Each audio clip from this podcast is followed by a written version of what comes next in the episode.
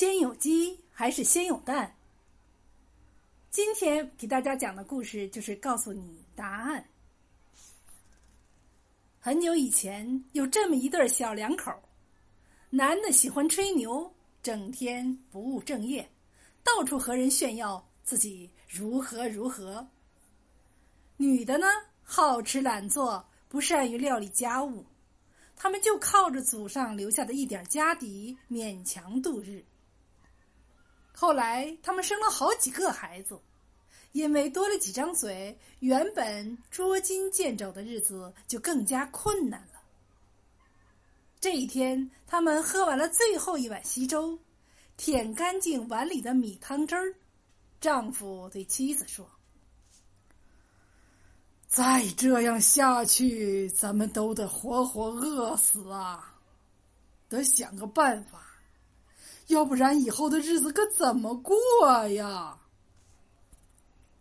妻子叹着气说：“你也知道，咱们的耕地好些年没种了，家里的陈粮也吃完了，又没有人肯借粮食给咱们。我看，即使是神仙来了也没辙，只能眼睁睁的等着饿死了。”听妻子提到神仙，丈夫的眼睛一亮。他赶忙拉着妻子和孩子走到当院跪了下来，同时让妻子和孩子们都跪下来，双手合十，虔诚的祈求神仙帮他们一家子渡过难关。过了很久，他们饿的是头昏眼花的时候，神仙来了，对他们说：“我可以送你们一把米，不过……”作为对你们好吃懒做的惩罚，我要将米洒落到田间地头以及马路边儿草丛中。你们要在太阳落山之前尽量捡起它们，不然它们就会飞到天上去，你们就得饿肚子了。神仙说完，从怀里掏出一把米，往远处一扬，然后一转身不见了。夫妻俩赶忙带着孩子们四处捡米粒儿，一颗一颗的拾起来，装进衣兜里。太阳落山了，地上的米粒儿飞上了天，成了天上的星星。夫妻俩只好带着孩子回了家，把捡到的米粒儿集中起来，倒进锅里煮粥喝。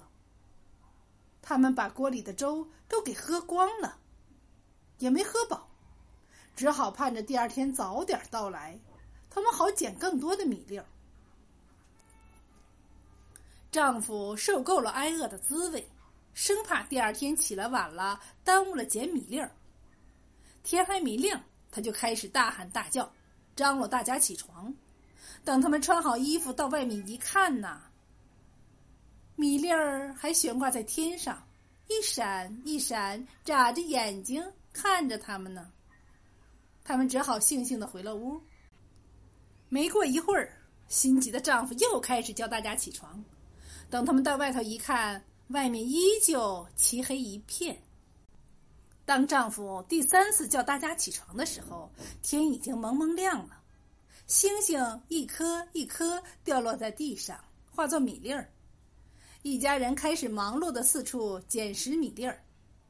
有时候，他们用手扒开乱石杂草，捡拾下面的米粒儿。尽管挺辛苦，可一天下来，捡到的米粒儿才刚刚够填饱肚子。第二天还得早出晚归，到处去捡拾米粒儿。大家为此痛苦不堪。丈夫没改掉好炫耀的毛病，一边捡米粒儿，一边大声说。我捡的多，我捡的多。时间长了，听习惯了，就只听见“喔喔喔喔”。妻子觉得这样整天捡米粒儿实在是无趣，于是她捡到一颗米粒儿，嘴里就说一句：“一颗，一颗。”时间长了，人们就听她整天在念叨：“哥，哥。”他的孩子因为太小，吃不了苦，哭哭唧唧跟在妈妈的身后。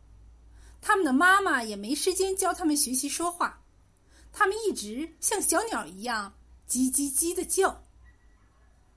久而久之，丈夫变成了大公鸡，每天天不亮就扯着嗓子喊大家起床。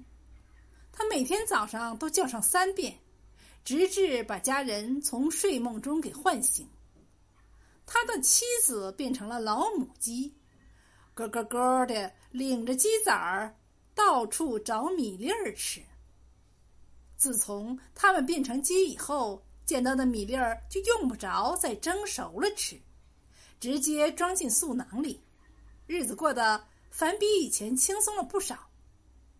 他们一直没改掉好吃懒做的恶习，不愿意照顾孩子，又不懂得计划生育，生出蛋常常是置之不理。有时候想要孩子了，为了图省事儿。就把很多的鸡蛋放在一起孵化成小鸡。也是从那个时候开始，人们把好吃懒做的人视为他们的后代，称为“懒蛋”。